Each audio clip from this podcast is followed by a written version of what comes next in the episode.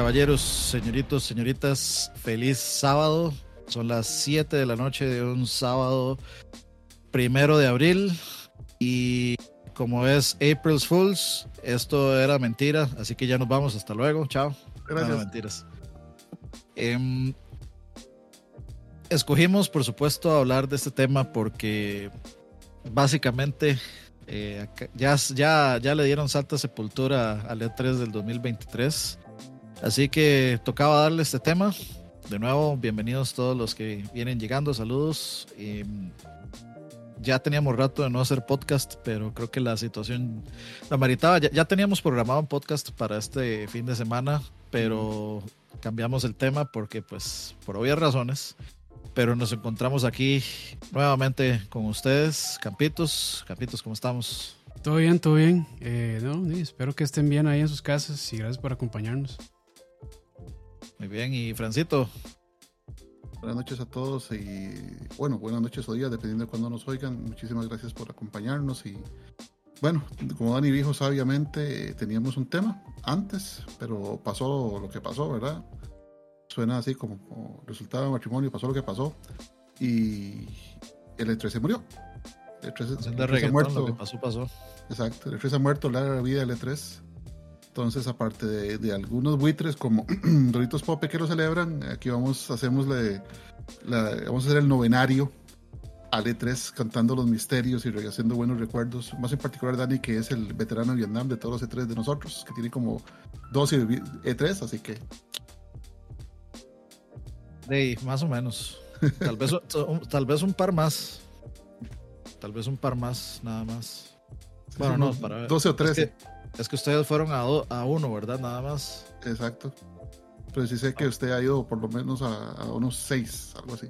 Yo fui 2014, 2015, creo que 2016 fue cuando fuimos en pelotas. Y en pelota.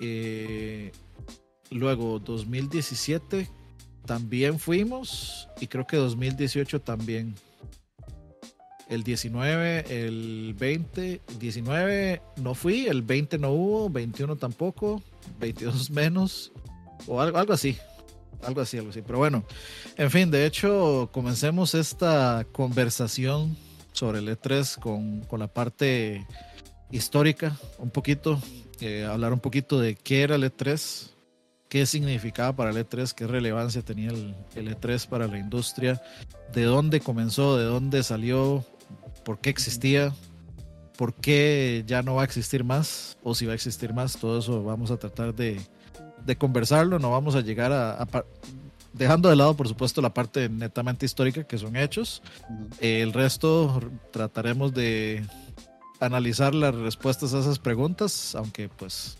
claramente no son hechos, pero ya lo, ya lo analizaremos. Entonces, de ahí comencemos por el principio. Y ahí nos vamos a apoyar en Francito, que es el, el hombre enciclopedia. Por supuesto que Francito nos cuente un poquito qué es el E3, de dónde viene, por qué existe el E3. Okay, bueno, eh, ahí me disculpan si no me sé las fechas exactas, pero ok, básicamente el E3 es un derivado, es un spin-off del Consumer Electronics Show, que en ese momento, en esos tiempos se daba en, en Las Vegas o en Chicago, dependiendo del año. Y cuando, cuando los organizadores de ese evento vieron que cada año que pasaba del CES, la gente que iba con productos de gaming iba siendo más y más grande y más grande, iban cubriendo más campo. Porque recuerden que el CES es básicamente algo de electrónica, o sea, ahí te enseñan videojuegos, te enseñaban videojuegos y te enseñaban grabadoras, Walkmans, este, refrigeradoras, o sea, algo muy amplio en, en alcance. Entonces, este, ahí me corrige Dani, creo que fue en 95, 95, creo que 95, 93 por ahí, que se decidió sacar a los videojuegos del CES y hacer un evento por aparte porque ya la, la industria había crecido lo suficiente para sostener un evento independiente. El E3 como el CES en su inicio era un evento de comercio, o sea, como ustedes recuerdan, antes del advenimiento de la internet, pues la gente tenía que ir a tienditas físicas de bloques y concreto a comprar cosas. Y eh, la gente que administraba los, el procurement o, o, las compras de esas tiendas Y hablamos, no hablamos de la tienda de la esquina, sino de, de megacorporaciones como Walmart, Target y gente que tiene decenas de miles de tiendas. Eh, tenían que ir a un lugar en específico o tenían que ir a negociar físicamente eh, lo que eran las entregas para las temporadas fuertes como la temporada navideña. Entonces, en, en, ese evento, realmente lo que comenzó siendo era un lugar donde se reunían compradores grandes y los proveedores, en este caso los creadores de consolas y los productores de videojuegos.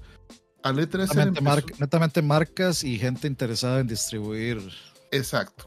E, era comercio puro, puro comercio. Al E3 le empezó a dar más pelota cuando se hizo un poquito más abierto a, hacer un evento, a hacer algo, un show, realmente, para decirlo de alguna manera. Y en, cuando ya, ya en esos tiempos la internet empezó a dar sus pasitos. Entonces, este, se aprovechó mucho eso para hacer un, un, un gran evento de, de, exhibición, básicamente. Entonces, en los E3 viejos teníamos gente que promocionaba videojuegos con, con mujeres en, con poca ropa o con shows eh, coreográficos. De hecho, en el, en el del 95 me acuerdo que creo que para el anuncio de Mortal Kombat 2, ahí me disculpan si me equivoco con las fechas, este, hubo un show por parte de Acclaim con los mismos actores que eran los que hacían la captura de, de movimiento para los juegos de Mortal Kombat. Entonces era, era algo muy atractivo. Después de eso, con más, ya que la internet se volvía cada vez más poderosa, se aprovechó para hacer este, conferencias que era la manera en la que los grandes compañías de desarrollo y los proveedores o los, los platform holders o los poseedores de plataformas como Nintendo, eh, Sony, Microsoft, si mal no me acuerdo, también Sega llegó hasta, hasta ese punto, en ese tiempo todavía hacía consolas, pues hacían sus presentaciones de los productos para todo el resto del año, desde junio hasta el comienzo del año siguiente, y ahí es donde sacaban toda, ¿verdad? toda la carnita al asador en la, ya en la década del 2000, pues el evento se hizo aún más apoteósico, todo el mundo quería estar ahí, eh, las revistas y los medios se popularizaron, se hizo un evento muy, muy popular, tanto que medios que no fueran de videojuegos iban a la E3 a reportear, iban a ver las, las últimas novedades, y digamos que hasta ese punto todo parecía muy bonito, todo parecía muy bien pero en la parte del, de, del decaimiento del E3 se la voy a dejar a Ani. Ahora, ahora tocamos todo, uh -huh. todo ese, todo ese uh -huh. tema, pero bueno, ahí ya tenemos un poquito del contexto inicial. Entonces, de hablemos un poquito este, anecdótico de nosotros. Campitos, uh -huh. ¿sé cuándo tuvo noción alguna de que existió el E3 o de qué era el E3? ¿Se acuerda de haber visto, no sé, algún programa de tele, algún, alguna revista, una cosa así? Mm, no, yo creo que me di cuenta hasta que fue por ahí el 2000 eh, no sé 2014 2015 por ahí tal vez.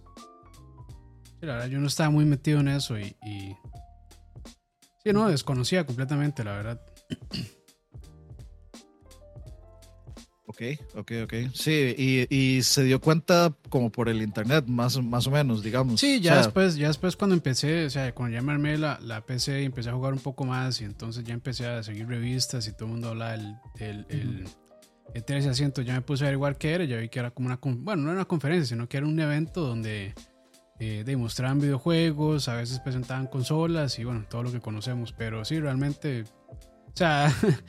nunca tuve mucho interés ni, ni, ni ahora menos. ¿Ya para qué dice Campos? De, sí, sí. Eh, ¿Y Fresito?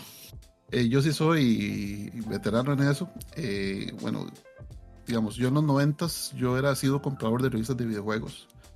Eh, para los que son vie viejunos como yo y los que no lo son, en Costa Rica hace unas décadas o hace como 15 años eh, desapareció, o hace como 10 años, desapareció una gente que se llamaba la Casa de las Revistas. Era un gran comprador y vendedor. ¿Todavía de... existe la Casa de las Revistas? No, sí? ya no existe. No, ¿por qué no? No, ya no existe, de hace como 7 años. Tiene rato, no sí. Sí. Ellos eh, traían revistas estadounidenses de videojuegos. De hecho, yo me acuerdo haber comprado en el, en el 91, haber comprado EGMs con la Casa de las Revistas y otras revistas que ya no existen, obviamente. Y yo sí era súper clavado a, a estar siguiendo eso. Entonces, ahí se hablaba mucho de, de, los eventos. Primero era el CES, ¿verdad? Porque en los principios de los 90 era el CES. Y cuando apareció el E3 era, era básicamente cuando salieron los números más grandes de la revista. Yo me acuerdo haber comprado EGMs de 300 páginas. O sea, revistas bastante gruesas y, y en su tiempo bastante caras. Y luego por ahí del 2000, 2001, 2002, que tuve pues la dicha de trabajar en una empresa de software en ese momento con una muy buena conexión de internet y con laxas reglas para la entrada de contenido, yo podía tirarme este, al, principio los videos en, que subían, ¿verdad? Eh, de, las, de las diferentes presentaciones y todo eso, y ya después del 2005 eh, ya, ya, estaba un poco más enterado y entonces en la semana del E3 yo siempre podía ver todas las conferencias desde el 2005 en adelante, por dicha. Entonces, este, claro, hay que ser francos, ese era el, como decir, el sueño dorado de cualquier gamer, ¿verdad? O sea, ir a un evento gigante con muy estrellas, que para uno las estrellas son los desarrolladores o, la gente que trabaja en los juegos, este, las también. Famosos, sí, y este, eventos bonitos, probar los juegos, ver las consolas y los juegos que van a salir de último, o sea, para uno era el sueño dorado. El sueño dorado, o sea, desde el 2005 ya yo iba con, la idea de qué bonito ir a uno de esos lugares. Fue ya en el 2016 que debido a, la, a, estar trabajando en ese, en ese tiempo con The Couch y, y, también agradecerle a Herbert también esa parte, ¿verdad? Que me permitió estar con, con The Couch. Eh, salió la oportunidad, eh, para serle franco a todos, yo mandé la solicitud y yo no creía que me fueran a dar porque yo no, no era un, ni era un periodista, ni era un escritor bueno, ni era famoso, ni era nadie. Yo era un, un cero a la izquierda y todavía lo sigo siendo en muchas cosas. Y cuál fue la sorpresa que nos dejaron, que nos invitaron a ir a E3 junto con Capitos, con Dani, que Dani pues era el, el, el, líder, porque por su vasta experiencia junto con Herbert en, en E3S y bueno, la, experiencia es algo impresionante. Como dice Cristian Peralta en el, en el chat, es como el Comic Con para nosotros los gamers. es, el evento estelar donde uno quiere estar, o al menos este, estarlo viendo en forma remota, porque ahí es donde salen todas, salían todas las noticias, ¿verdad? Pues sí, este, de hecho, voy a aprovechar para preguntar porque veo que mucha gente dice que conoce, bueno, mucha gente, me refiero a un par de personas, dijeron eh, que conocieron el E3 por Club Nintendo. Pero me parece que también, oh. más, bien, más, bien yo, más bien yo diría que no pudo haber sido Club Nintendo, o sea, sí pudo haber sido, por supuesto, pero yo diría que mucho tuvo que haber sido también hasta Nintendo Manía. Es que Club Nintendo se vendió mucho antes de que Nintendo Manía era en televisión nacional, Dani. Ah, sí, eso sí, sí Es que la verdad no, no tengo idea de las fechas de cuándo llegó Nintendo Manía aquí.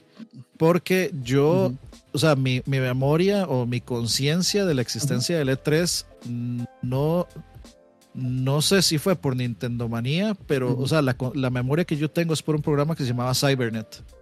Que daban en un. ¿En qué canal era? Era en un canal de cable en. No, no me acuerdo si en. Era como Jetix o no, no, era, no me acuerdo, pero había, había un canal ahí todo random este, en cable, en una época donde ya yo podía tener cable. Eh, yo, o sea, yo viví la vasta mayoría de mi infancia y adolescencia sin cable, pero luego ya tuve cable y me acuerdo muy específicamente de ese programa Cybernet, que creo que es un programa canadiense, creo, o del Reino Unido, una de las dos, estaba traducido al español y ahí eh, había muchas noticias. Me acuerdo, o sea, me acuerdo específicamente también porque, de, bueno, Nintendo Manía era como puro Nintendo y a mí me interesaba saber de otras cosas también. Y yo creo que fue la época del PlayStation. Fue como, tuvo que haber sido como por el 99, 2000, tal vez. Este, que de hecho lo veía en la casa de mi mejor amigo también. Y ahí este, veíamos Cybernet y veíamos las noticias del E3 y era como el hype por el E3 y todo, como el E3 cada vez que, que le tocaba todos los años. Alexandra Vicencio, exactamente ese José Wolf, ese, ese mismito. Dio el punto, don José. Ese mismito, sí, sí, sí. Yo lo conocí por el Rubios también, o sea, el, el, el E3 no, no había dejado de ser relevante hasta digamos hasta, hasta la pandemia. La pandemia fue la que sepultó completamente el interés del E3 Pero, de hecho, y aquí ya podemos hablar un poquito de... Ah, ni cuente que usted cuente cómo llegó a los E3S. Ah, cómo llegué yo al... o sea, al E3 yo llegué por Cybernet, básicamente. Eh, sí tenía revistas y sí tenía, digamos, como con cierta conciencia de que existía, pero lo que, lo que me vendió el hype por el E3 fue Cybernet, básicamente porque entonces ahí ya yo veía en video como todo el... Eh, de que era, yo, sentía que era como un parque de diversiones de videojuegos y eso para mí era como un sueño increíble. De que, más yo quiero ir y quiero ir a ver los stands y para, era como el Disney de, de los videojuegos. Así lo veía yo en esa época. Y, y pues sí, yo creo que, o sea, la, tal vez no sea históricamente certero o realmente certero de, para mí, pero creo que sí fue Cybernet. O sea, es la conciencia que tengo. Tal vez pudo haber sido Nintendo Manía, pudo haber sido inclusive una Club Nintendo, o en esos momentos yo también, bueno, yo no solo tenía Club Nintendo, tengo un par, compraba Game Pro, eh, compraba otras revistas también. Tengo por ahí, por ejemplo, la revista de Metal Gear Solid 3, cuando salió el Snake Eater, la Game Pro.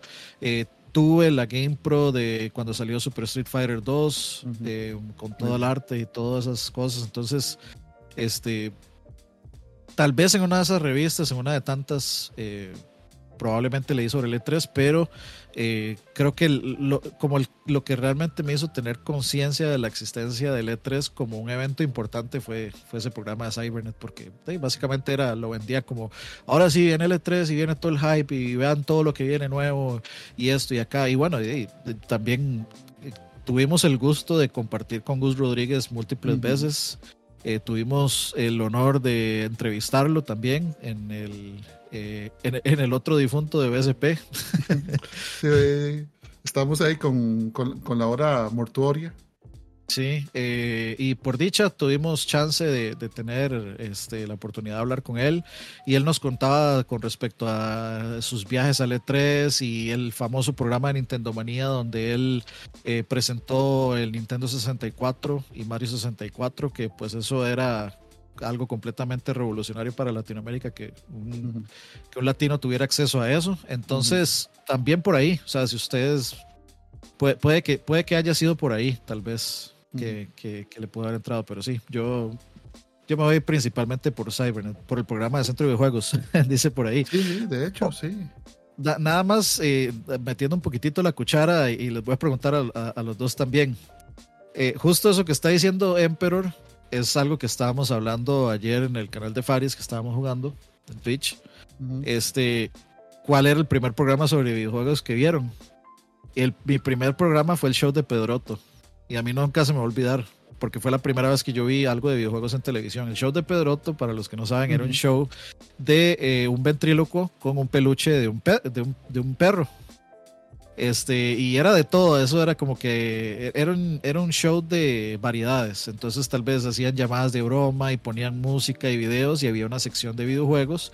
No me creo que estaba patrocinada por el Centro de Videojuegos, si mal no recuerdo. Este, y, y, para, y esa fue como mi primera exposición en televisión a, los video, a un programa de, sobre videojuegos en televisión, el show de Pedroto. Eso estamos hablando que pudo haber sido como en el 95, tal vez no sé, tal vez Fran tenga un poquito más de conciencia espacial ahí. Creo que por ahí, sí, por ahí, por ahí andaba y, y pues eh, lo de Nintendo Manía, creo que lo dan en Canal 4. no es que yo ya a esa hora, ya ese tiempo ya estaba trabajando, entonces me, costaba mucho ver este esos, esos programas. Pero, o sea, la, sí, la gente se volvía, o sea, hablaba del tema y todo eso, y, y yo oía, uno oía a los chamaquillos comentando, de que salía tal juego y todo eso, y bueno, ya eso era bastante interesante.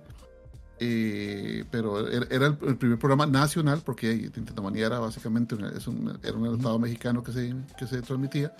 El primer programa nacional en el que hacían actividades de, de videojuegos. Y, y, normalmente en la televisión nacional, pues no, no son muy, muy amigos de la temática de videojuegos. Como ustedes lo han visto a lo largo de los años, ha costado mucho, o ha habido uno o dos programas, si acaso, y no, nunca en, en, la televisión fuerte nacional, pero sí, ese era, la exposición, fue la exposición para mucha gente.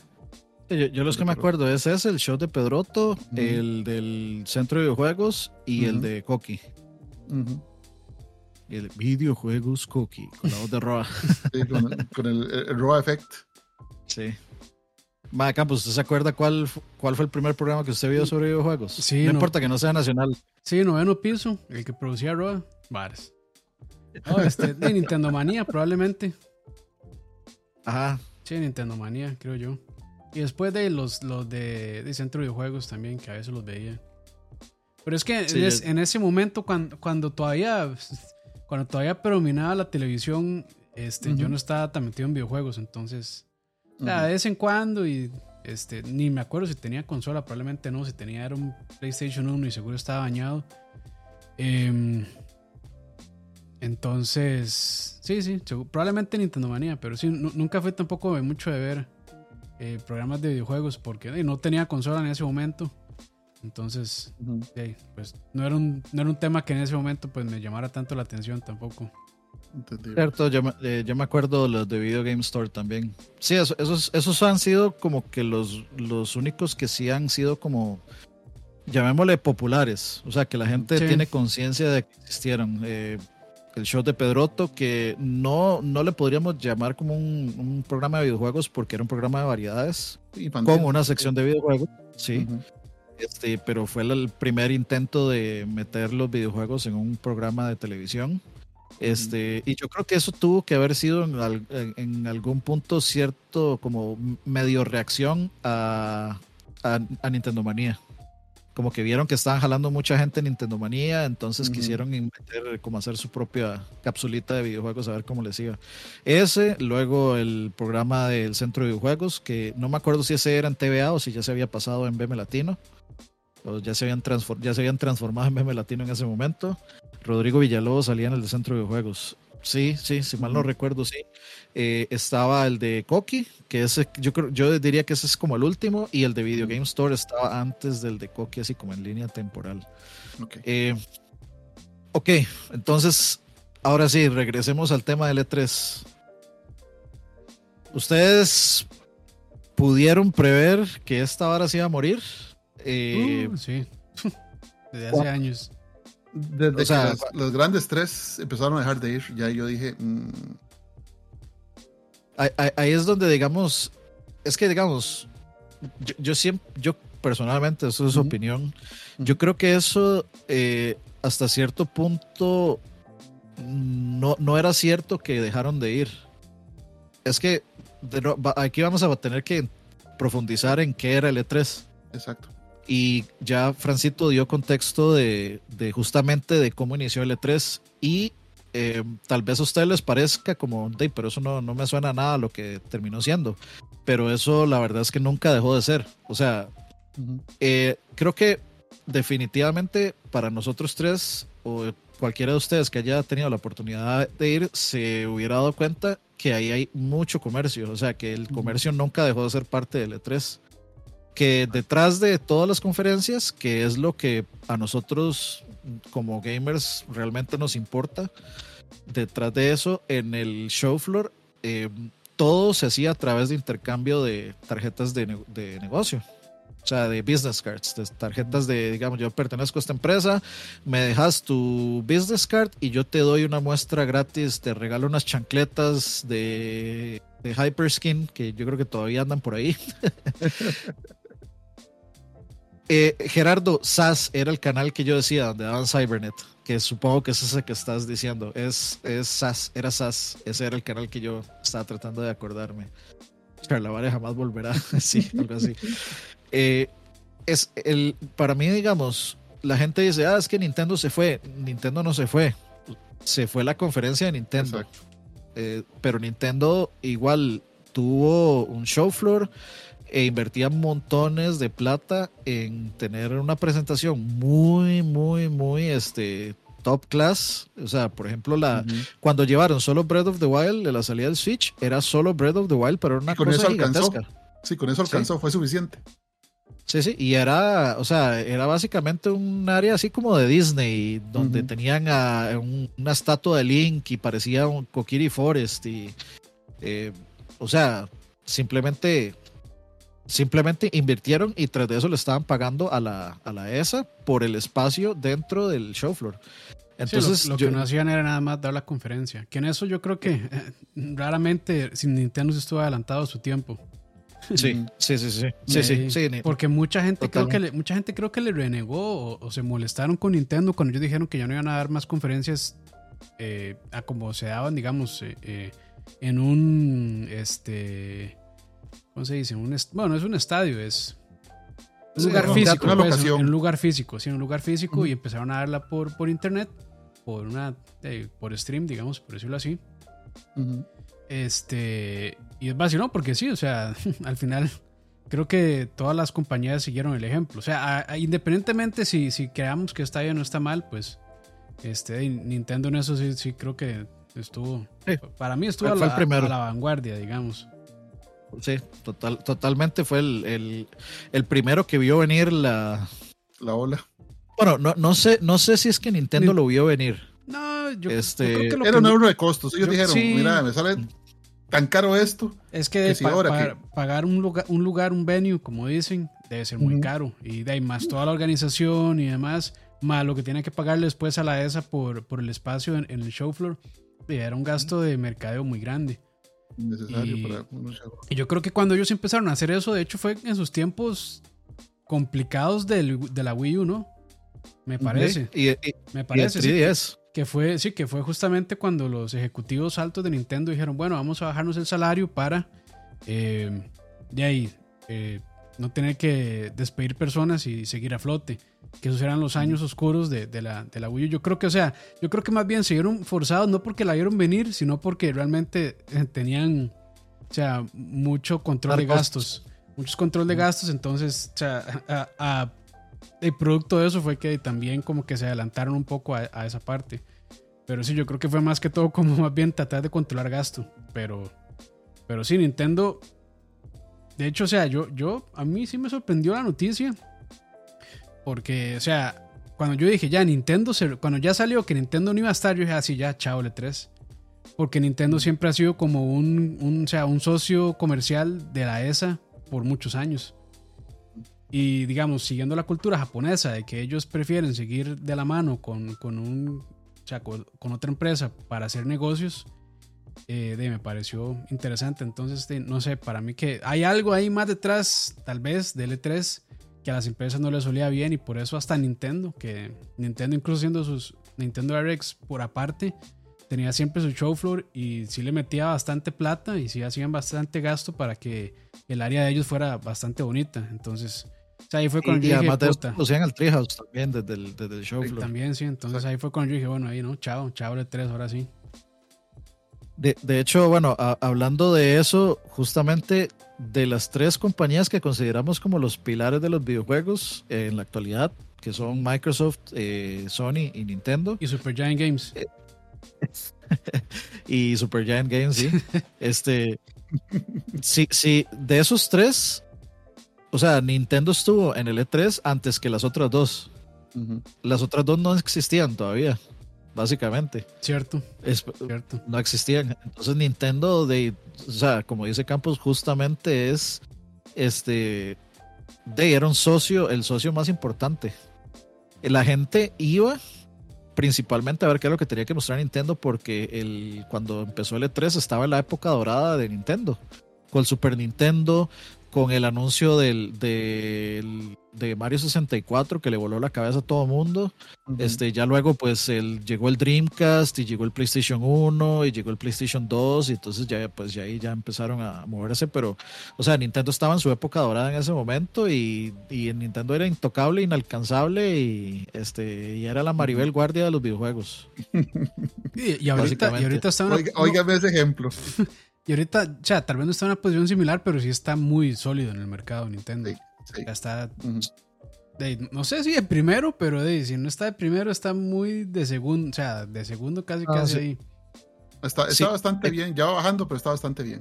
Económicamente, Nintendo ahorita está de primero. O sea, ah, las, las, ventas del Switch. Es una vulgaridad. Sí, sí, sí. Y, y, no parece que baje, digamos, como el, el, interés de la gente en el Switch. Y ahorita que salga la película de Mario, o sea, el nombre de Nintendo se va Eso va a reventar. Eh, hasta la gente en Júpiter va a saber quién es Mario, digamos. Eh, pero bueno, eh, justamente eh, hablando de esto y aprovechando que estábamos tocando el tema de, de, de, de, si se veía venir o no, o qué fue, el, qué fue cuando empezamos a ver, digamos, como señales de que, de que esto se, se, iba a acabar. De hecho, nosotros tuvimos muchas conversaciones al respecto en el chat de, de que el momento que Nintendo dijo chao, eh, uh -huh. todo el mundo dijo así, se, se murió esto. Sí. Y pues hay, hay, mucho, al menos de mi parte, hay mucho sentimentalismo al respecto. Eh, por lo mismo, o sea, son años de, de ver esto como, como ir a Disney y tener la oportunidad de ir y tal vez tal vez yo fui una persona la que nunca como que nunca se aburrió de, del evento o de asistir al evento y siempre me hacía sentir como de la misma forma.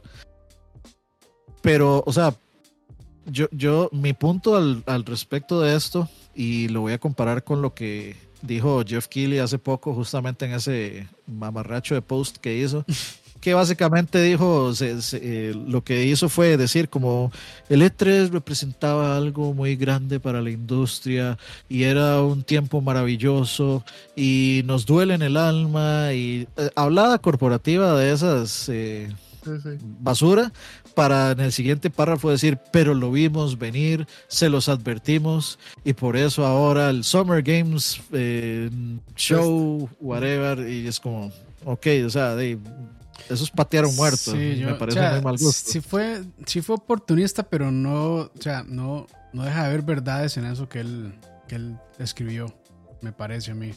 No, sí, o sea, sí. Eh, vamos a ver, yo no sé si el Mae realmente pudo adivinar que esto iba a morir. No lo sé.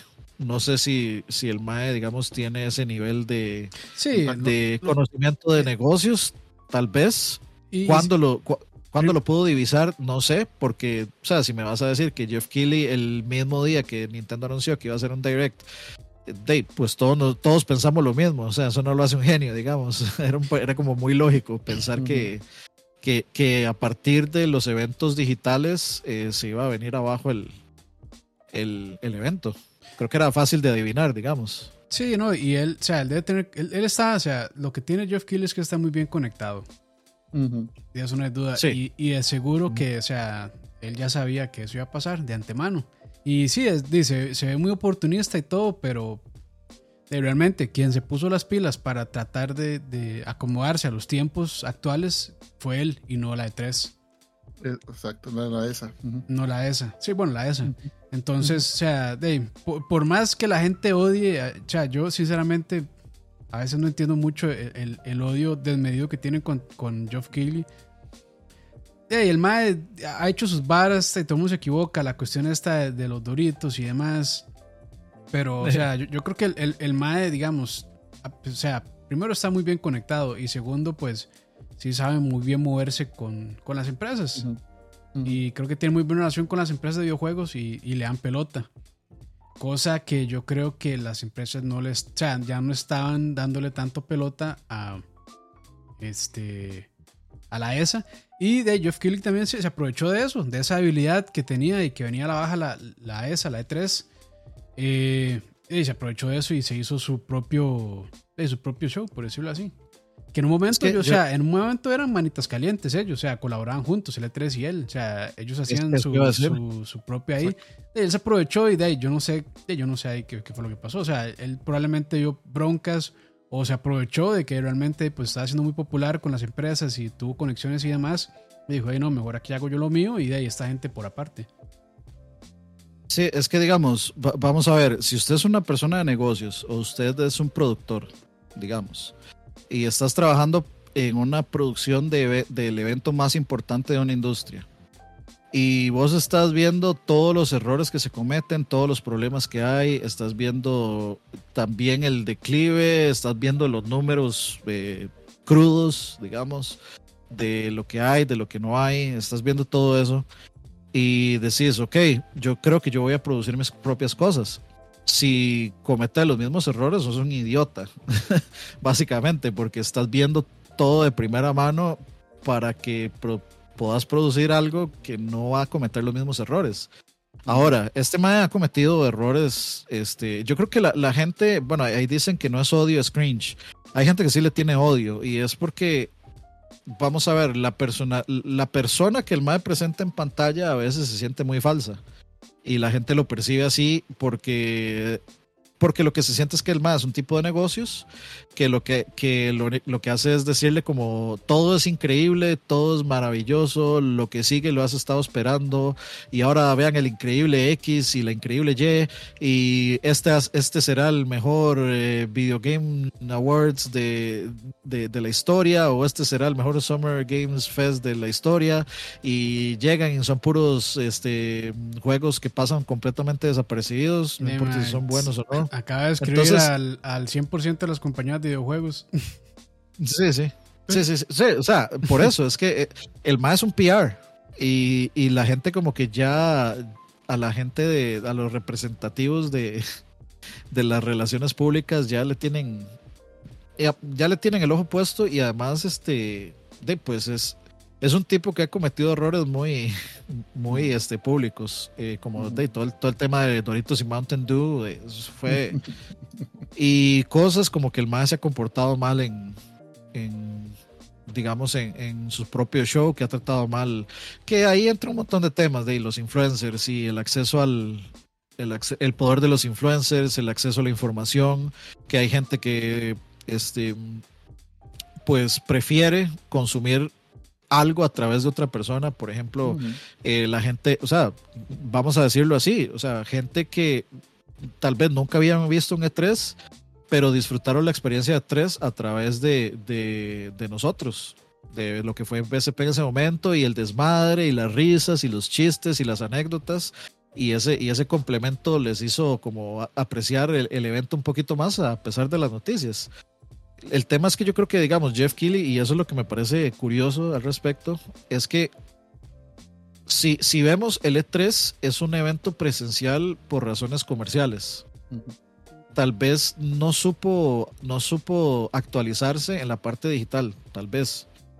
Pero lo que está haciendo Jeff Keighley tampoco es como revolucionario de ninguna forma. ¿Qué es lo que está haciendo? Está haciendo un, un show de premios que lo transmite por internet, que eso de, cualquiera lo puede hacer. Bueno. Y lo, lo otro que está haciendo es... A nivel que lo hace, no.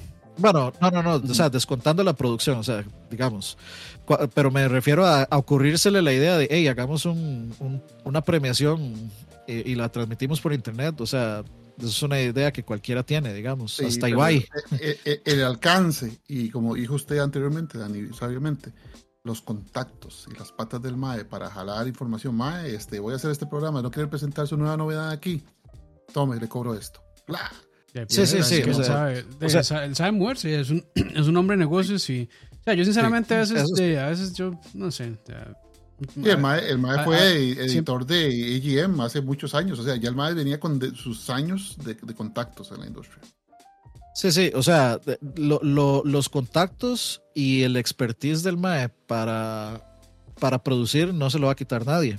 yo, yo nada más estoy diciendo que tampoco la, o sea, el, el, contexto de que, de que el MAE se pone, digamos, como yo vi venir esto y por eso, y por eso produje esto, y uno ve las producciones y son muy buenas producciones, pero lo que está produciendo es realmente televisión común y corriente, o sea, un, programa, un programa de una premiación y este de una presentación de algo. Eh, o sea, un show de una presentación de algo que no es, o sea, no está reinventando ningún tipo de rueda, es más, ni siquiera está inventando algo, está usando una rueda vieja que, que ya se sabía y lo único, digamos, la, diferencia es no sé, lanzarlo en internet. A mí me llama la atención porque toda la gente dice, ah, madre, es que son los premios de la popularidad y no sé qué, pero ahí están todo el mundo viéndolo. Todo el mundo lo está viendo. todo el mundo lo está viendo, madre. Digamos, hay premiaciones que llevan muchísimo más años y probablemente tengan más peso en la industria, pero no le dan tanta pelota. Pero es el más inteligente. Que, por eso, el, más sabe que no tiene, digamos, y realmente es cierto, el más no tiene cero, cero respaldo académico detrás de esos premios, pero ¿qué pasa? La mitad del programa son trailers y eh, todo el mundo va a querer ver trailers de juegos nuevos. Entonces, él es muy inteligente, exactamente. Sí, entonces. sí, sí, eso, nadie se lo quita. Una por otra, pero bueno, sigamos con ETS porque si no, vamos a quedar aquí con el tema del MAE y no. Ok, este, ok, bueno, ya dejando eso de lado, el, lo que yo quería tocar era básicamente si ustedes sienten que va a hacer falta de alguna forma la parte presencial, por nostalgia, por cualquier otra razón de ese tipo, digamos. A mí, digamos, particularmente yo defendía el E3 en el sentido de que ya es una fecha eh, que está grabada en, los, en el colectivo de los gamers y la reacción, bueno, primero hay, hay, que, hay que hablar de la reacción de la noticia tal vez ya para irnos moviendo a ese punto.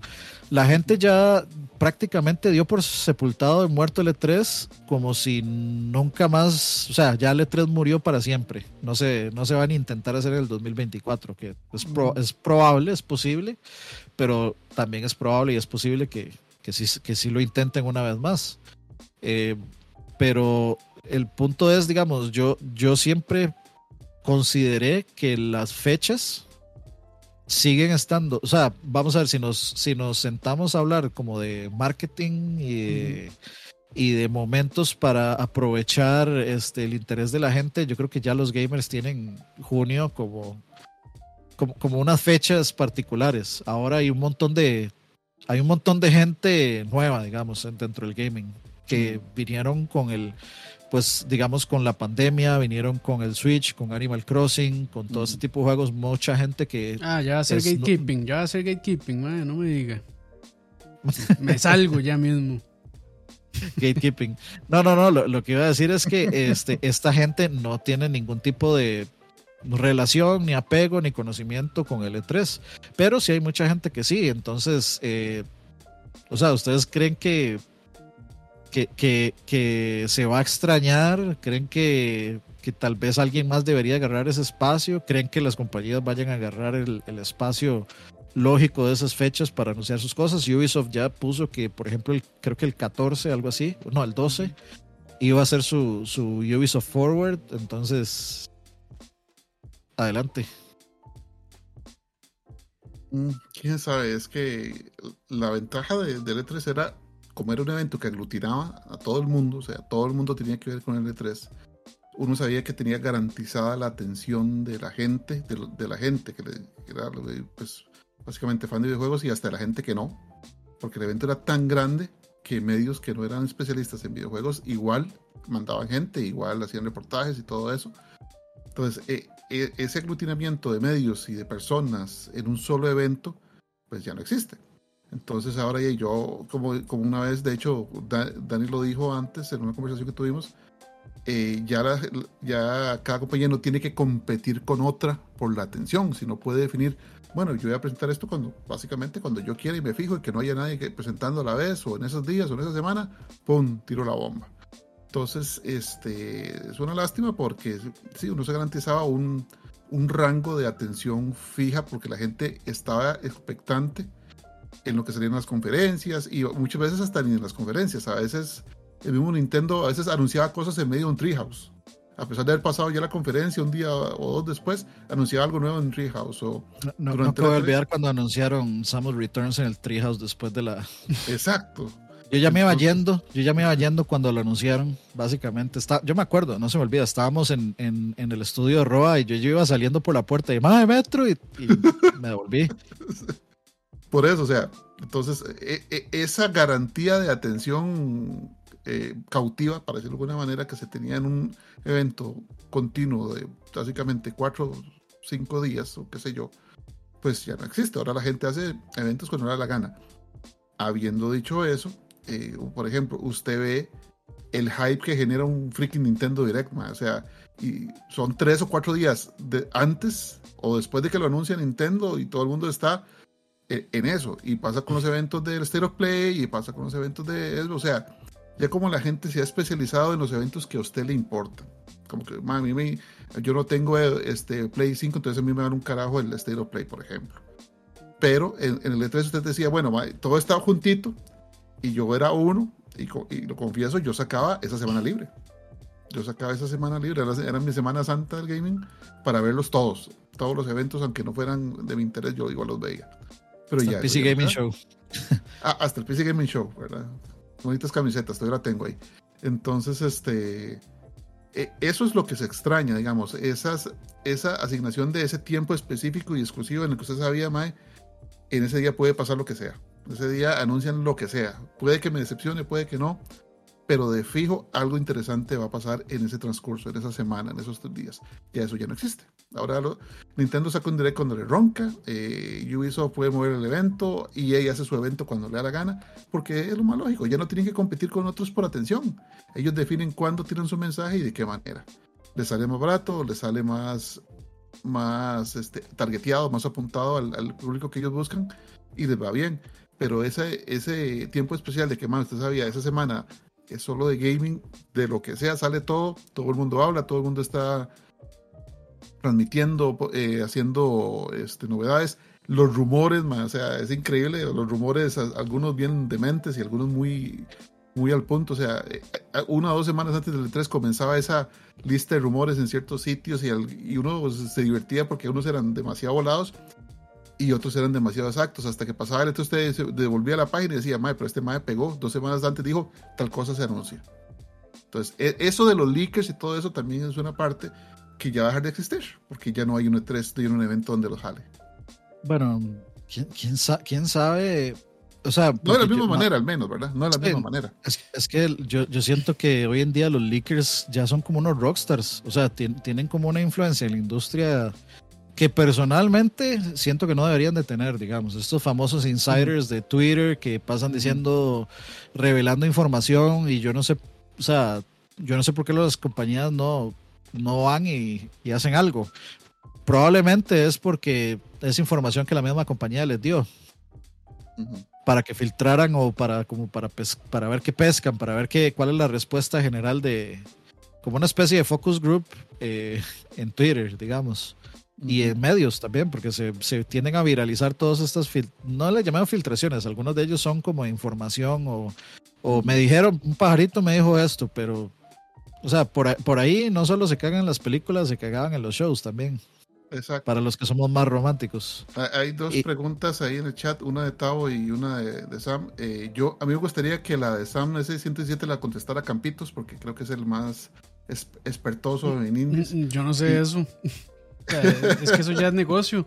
Y, o sea, uno, la, vez, la única vez que yo fui a, a L3, había muy pocos indies. Y lo que hacía más bien era, era alquilar habitaciones alrededor del Los Ángeles Convention Center.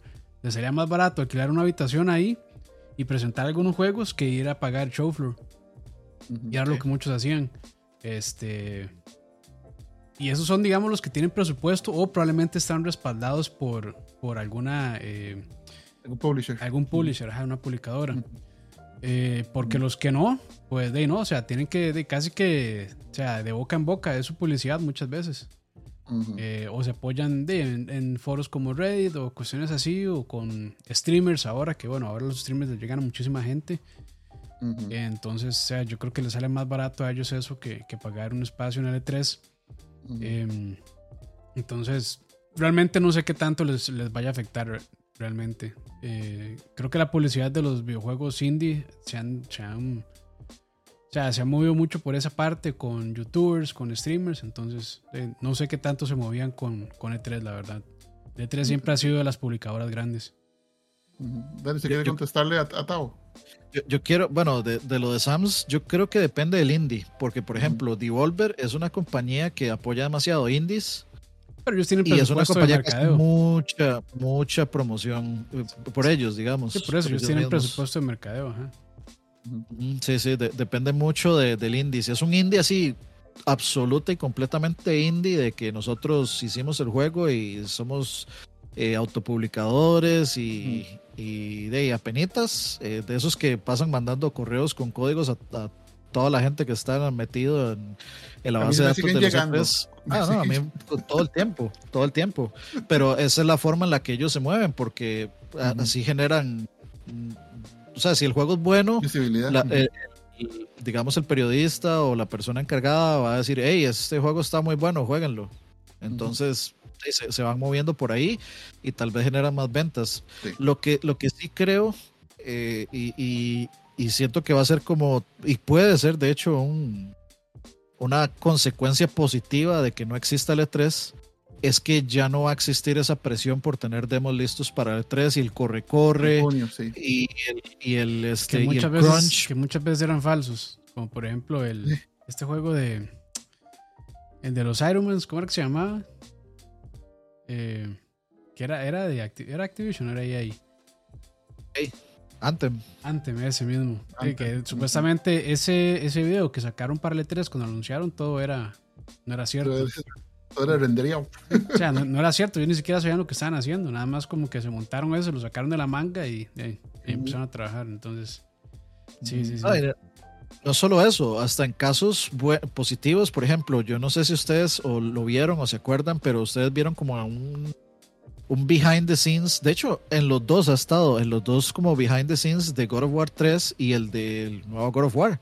O sea, ahí, si a, si a uno no le queda claro que el E3 era, un, era así, un, una meta importantísima tener un demo, este, un, un trailer primero y luego un demo este, jugable y decente para el E3. Eh, o sea, yo me acuerdo perfectamente el behind the scenes de God of War 3, eh, donde fue, o sea, ellos eh, hicieron mucho énfasis en la cantidad de estrés de trabajo y de un montón de cosas negativas que les trajo eso. Entonces, tal vez la, la no existencia de correr a presentar un demo para E3 resulte en primero más tiempo de trabajo, En menos, men- tiempo de en menos mentiras.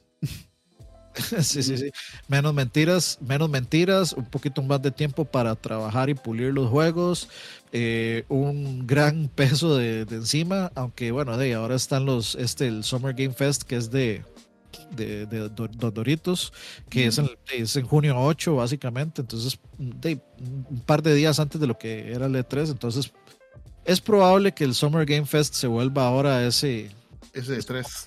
ese spot digital de presentación, no, No, y, y el sabemos. fijo ese madre le va a sacar el mayor provecho que pueda. Ahora que ya. Ahora que ya él.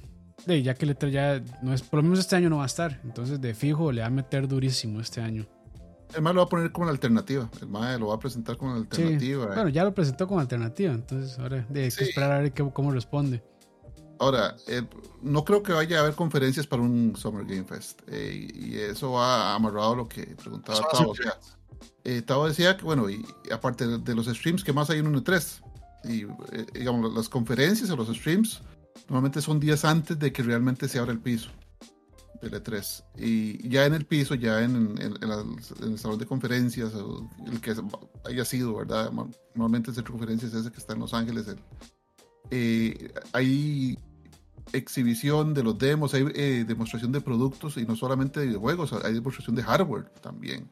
O sea, entonces a veces te, te ponen un demo, por ejemplo, en la conferencia de Nintendo, un demo de un juego de un minuto, pero vos en el piso vos puedes ir a ese, al, al boot o al puesto de ese desarrollador y probar el juego 20 minutos, con, con cosas que tal vez no salieron en el, en el demo o en el video.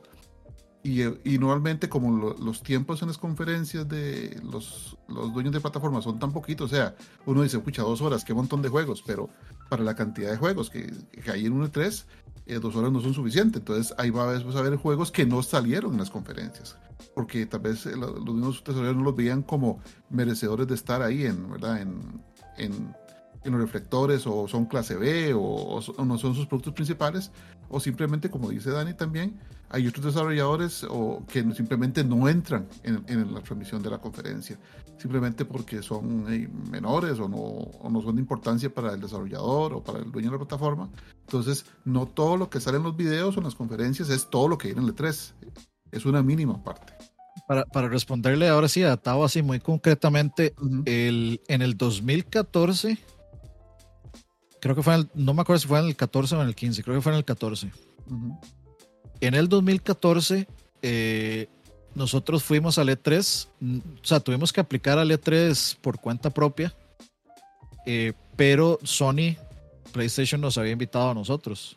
Eh, ese fue donde la primera vez que fuimos Herbert y yo.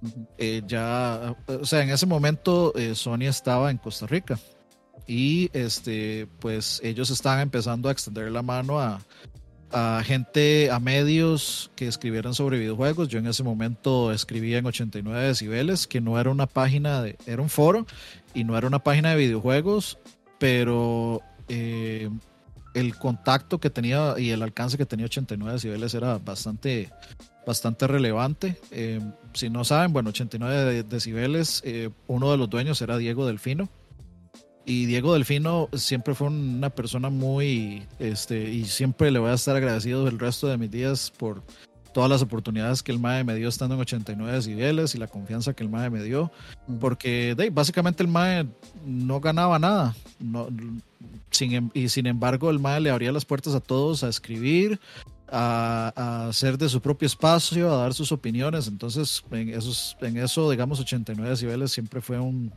excelente lugar donde muchos de nosotros crecimos e intercambiábamos eh, opiniones, discutíamos, nos peleábamos, nos agarrábamos, pero al final todos éramos amigos. Ahí, nació, ahí, ahí nació LAC. Ahí nació LAC, exactamente.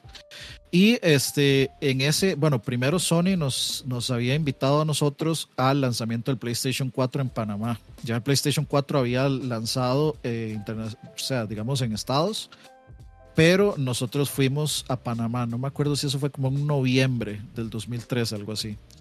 Y después de esa relación, después de ese viaje, digamos, eh, fue cuando nos invitaron directamente al E3 en, el, en ese 3 y por qué estoy dando todo ese contexto, en ese 3 yo vi Bloodborne por primera vez antes de que nadie lo viera.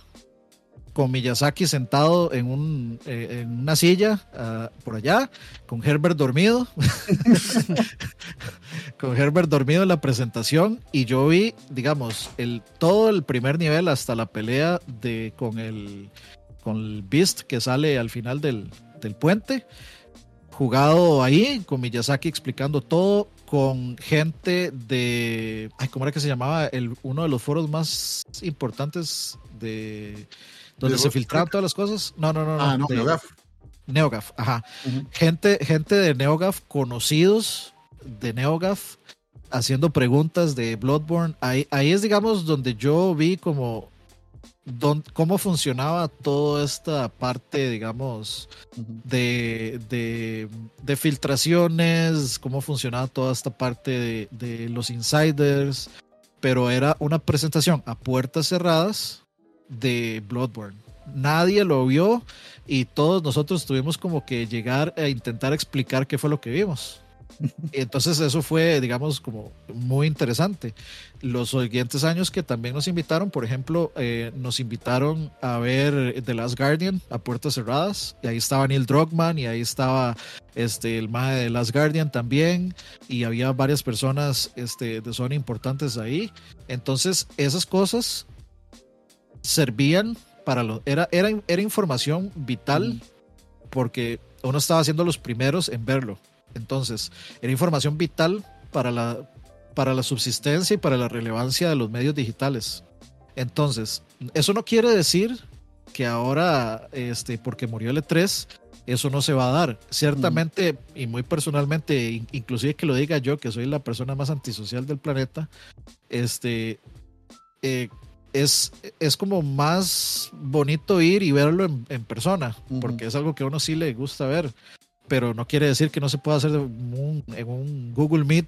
Es como, vea, aquí está, y le ponen a uno el videito en OBS y ahí van explicando y uno nada más se abre, para preguntas el micrófono y se acabó. Ah, no, realmente, realmente sí les mandan los demos. Sí, o le mandan los demos y se acabó. y más, se los mandan con marca de agua y todo para que la gente, si los filtran, se den ah. cuenta quién fue. ¿Quién lo filtró?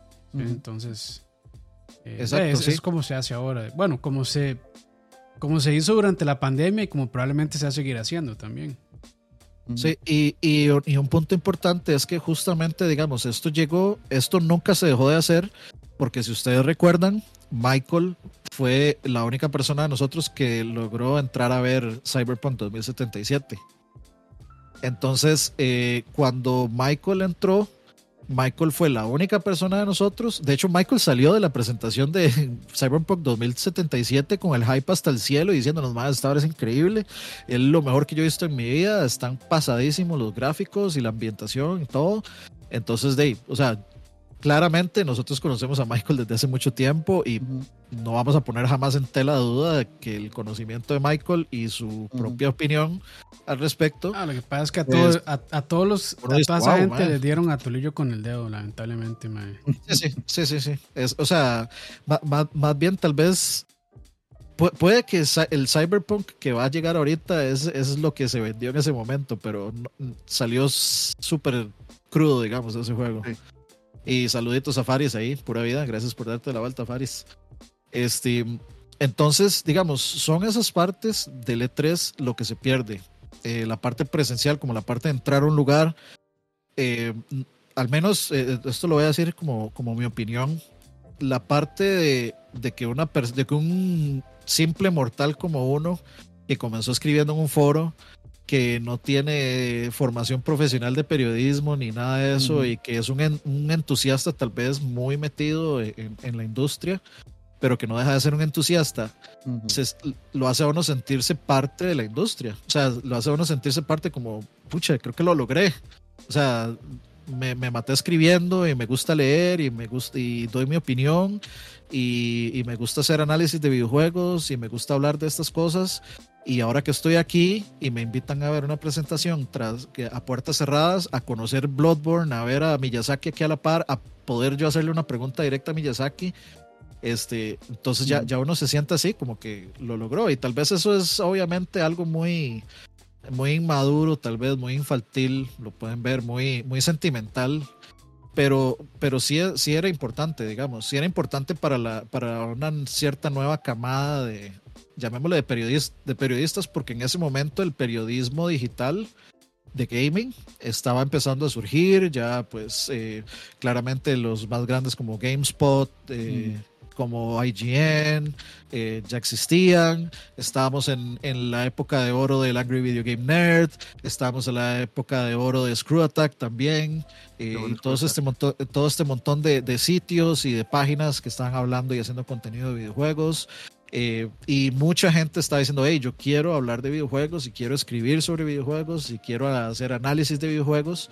Y hasta cierto punto toda esa gente que no encontró, digamos, un espacio en, los lugares grandes, vieron en YouTube, gracias de nuevo, también como al crecimiento de Angry Video Game Nerd, también vieron la oportunidad como, hey, yo también puedo hacer eso, y yo puedo hacer análisis, puedo hacer, este, eh, puedo crear videos, puedo aprender a editar, puedo aprender a hacer todo este tipo de cosas, y, y entonces eso como que lo, lo empodera a uno a, a, a, seguir adelante, porque sí, sí era importante, digamos, y dentro del show floor, pues eh, está las dos cosas, está la parte, esa parte profesional de sentirse eso, eso, eso que les acabo de decir, y está la parte de, de, ser un, un, fan del gaming, de, de, sentirse como en Disney. Y eso, bueno, de nuevo, ahí va a variar dependiendo de persona a persona. Hay gente que, este, obviamente va a detestar ir a hacer filas porque la realidad es que eran unas filas increíbles.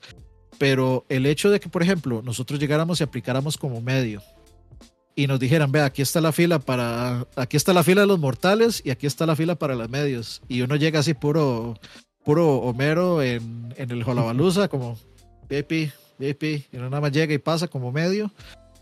O sea, uno dice, pucha, sí, o sea, creo que, creo que, creo que, creo, creo que este es el camino, creo que por aquí quiero ir. Y eso, bueno, obviamente va a dejar de, si el E3 deja de existir completamente, y nada, que esa va a ser la, de la siguiente pregunta, nada va a venir a reemplazar la parte presencial eh, del E3, que el E3 pues lo intentó, digamos, eh, ellos intentaron hacer como este, que vamos a hacer conciertos y que vamos a tener ahora a Jack Black por aquí y que vamos a tener este, a Neil Druckmann hablando sobre el desarrollo de Last of Us 2, que todo eso me parecía muy bien, me parecía que estaba, que, que era, eh, eso era lo que los fans querían digamos.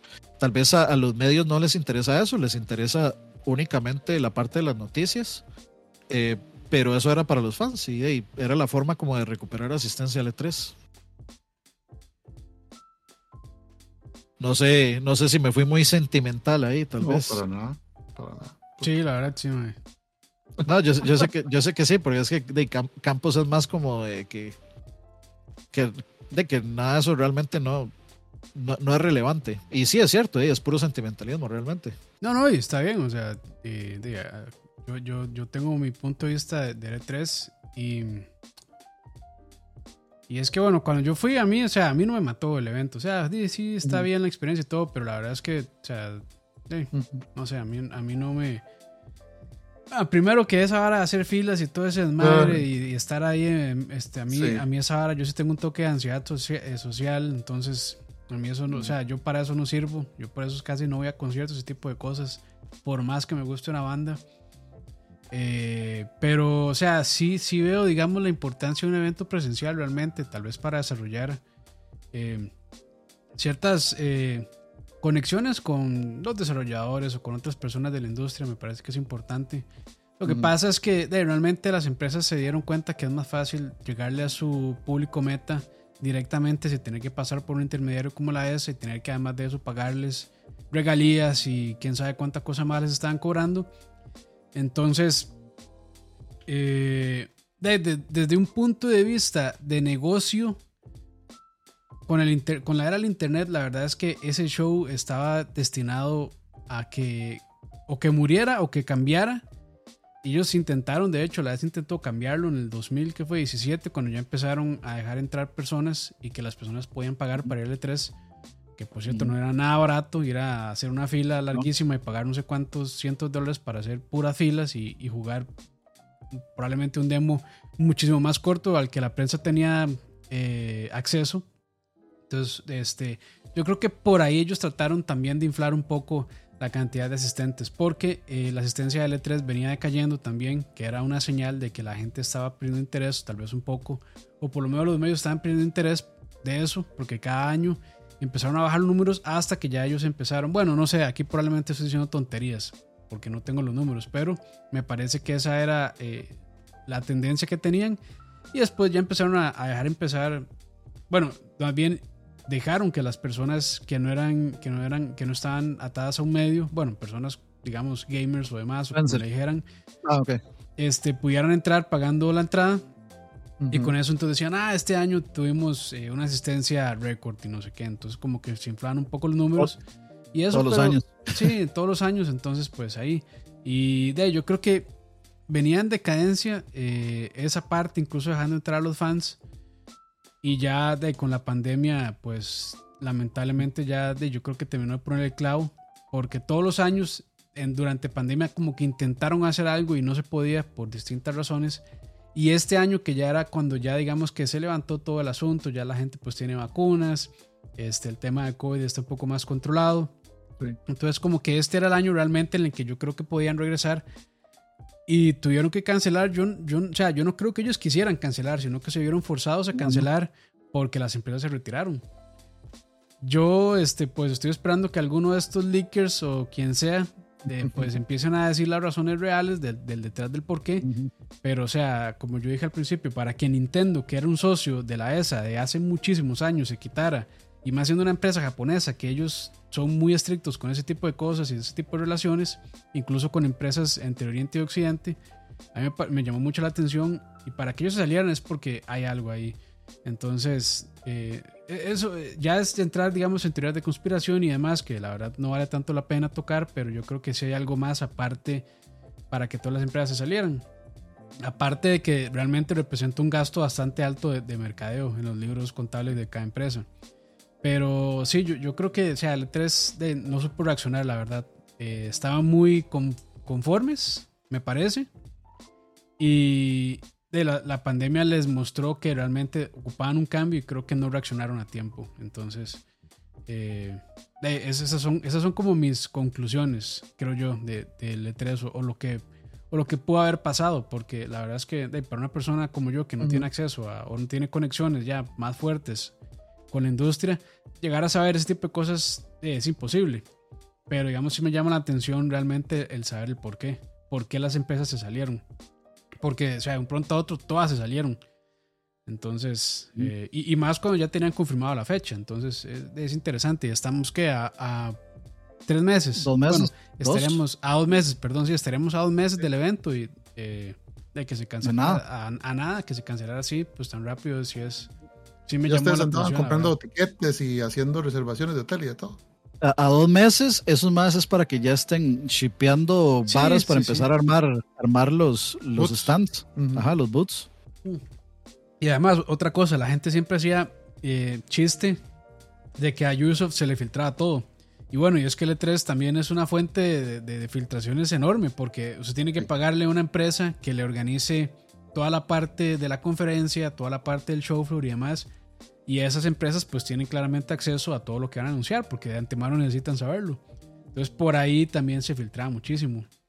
Digamos, no, solo es, no, solo eso, sino de eh, si vas al E3 y dejas entrar a cualquiera, y a cualquiera le decís, hey, este, las reglas son que usted no puede sacar el celular aquí. La gente va a sacar el celular, si los graban desde el mismo signo.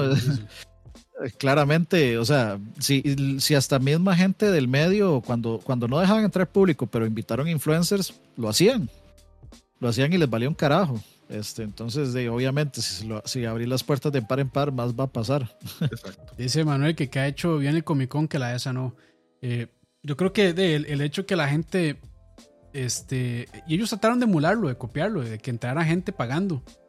Porque antes de ellos, o sea, casi que era, ellos tenían que también desembolsar algo y tenían que, de, lo que les pagaban las empresas, ellos tenían que, digamos, sacar algo de ganancia.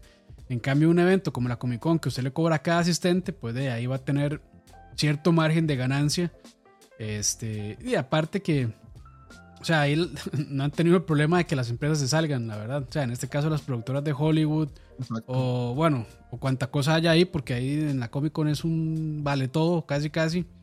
Entonces yo creo que, que por ahí anda la cosa. Y de ahí no sé, creo que también la ESA ha tenido broncas con la manipulación, bueno, con más bien la gestión de datos de las personas. A cada rato se les filtraban los datos de las personas. Entonces, o sea, tenía muchas broncas aparte de... O sea, eh, yo creo que es un conjunto de muchos problemas que se les juntaron a última hora y, y de ahí, la pandemia realmente los terminó de, de joder. porque vamos a ver, el Comic Con es un e, empezó como un evento para artistas dibujantes de cómics, donde estaban eh, Jim Lee, Todd McFarlane, eh, eh, digamos como el, gran centro principal era cuando iba Stan Lee y Stan Lee estaba ahí firmando autógrafos, cosas así.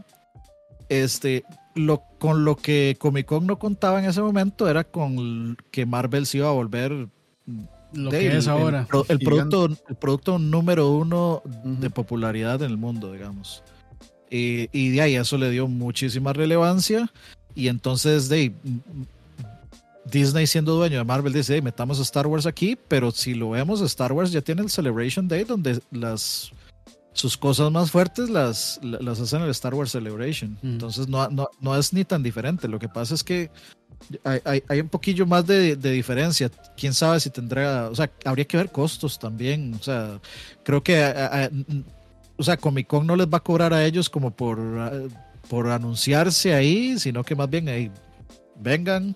O Comic Con no les va a cobrar así como, hey, usted me tiene que dar un porcentaje de, de los screenings de su película.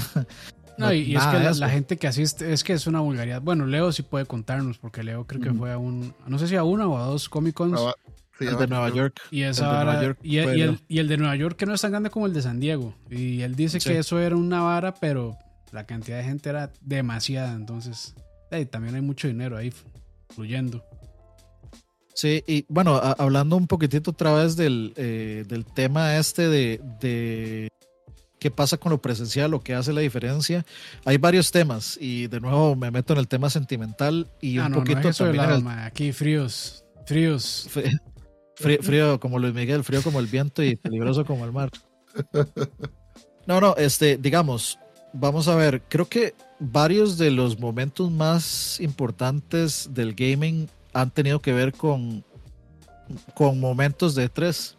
Ya sea porque fueron malísimos, como la presentación de Konami. Sí. O la este, presentación de Wii Music. Ay, Dios mío. O, o, sí, o Wii Music.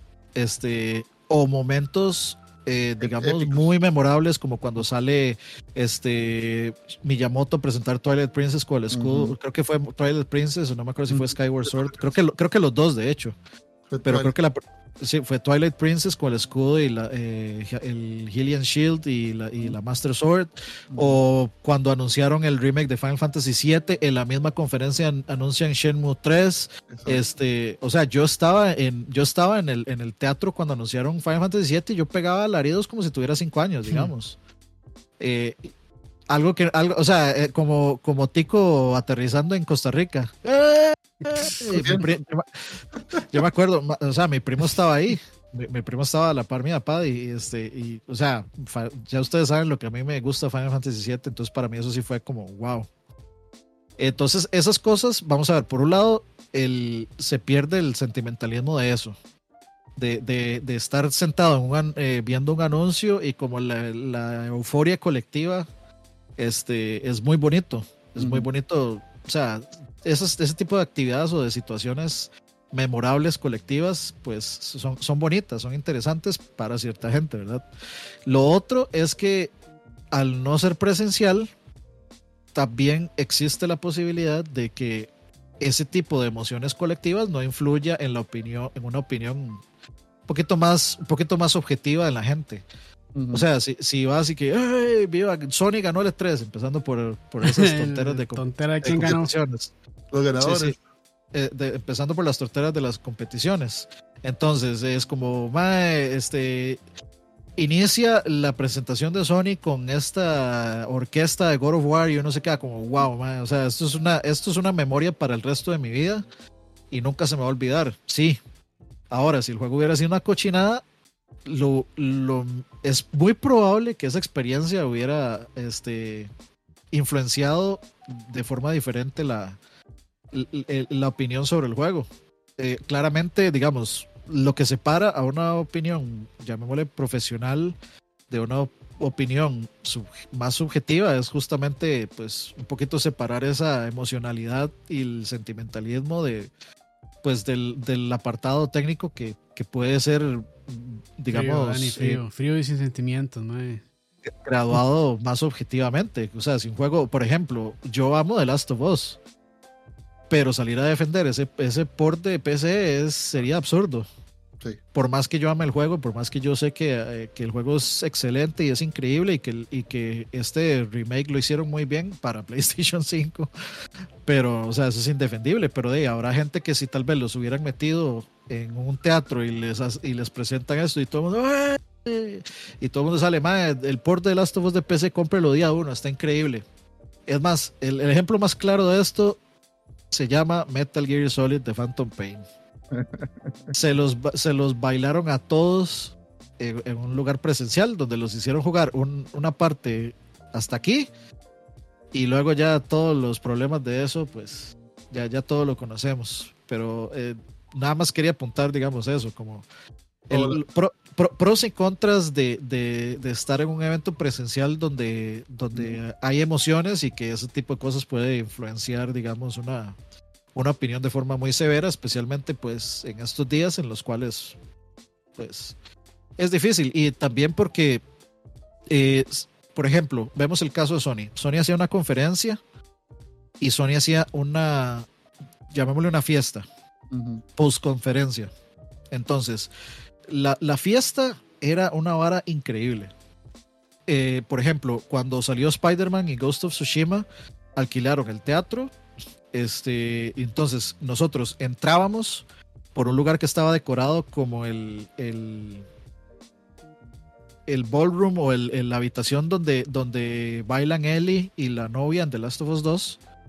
Este, uno pasaba por ahí y luego pasaba por un, jardín eh, decorado japonés por Ghost of Tsushima y luego llegaba a, un, a una, digamos, un área eh, como amplia, abierta y el edificio del frente, un edificio como de, no sé, por menos 20 pisos o más, un edificio muy, muy con una imagen de Spider-Man y todo decorado como las calles de Nueva York. Eso se llama influenciar para tratar de generar un sesgo en las personas. Y eso es malo. exactamente, exacta, a eso iba. A eso iba, porque, bueno, llegan y te presentan todas estas noticias. Vos salís con el hype por el tope de que, madre, no puedo creer, viene un Spider-Man nuevo y yo lo voy a, y tras de eso, tienen las, las consolas ahí en ese lugar donde está todo decorado como Spider-Man. El juego está increíble porque uno lo puede probar a gusto. Entonces uno llega, lo prueba y el juego sí está increíble, pero vos estás así como, wow, o sea, veas toda esta decoración aquí en japonés. Mira, por allá al fondo, allá está Kojima con, con la estatua de, de este mae de, de Walking Dead y allá está Kojima en el fondo este, con sus guardaespaldas, tomándose unos tragos, y por allá está eh, Neil Druckmann, y por allá está Sean Layden, el presidente de, PlayStation, y por allá está aquel otro, y uno está así como engatusado por, por la parafernalia y engatusado por la, por, la gente que está ahí. O sea, hasta Conan O'Brien lo vimos ahí de cerca para los que somos fans de Conan O'Brien. Entonces, vamos a ver, algunas de esas cosas eh, no son para eso, la vasta mayoría lo son.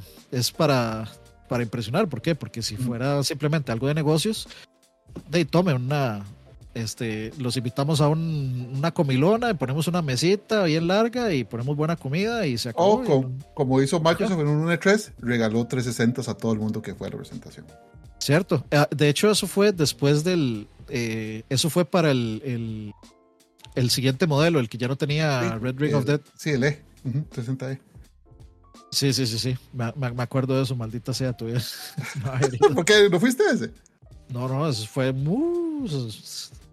Todavía era imposible, digamos, pensar en siquiera eso.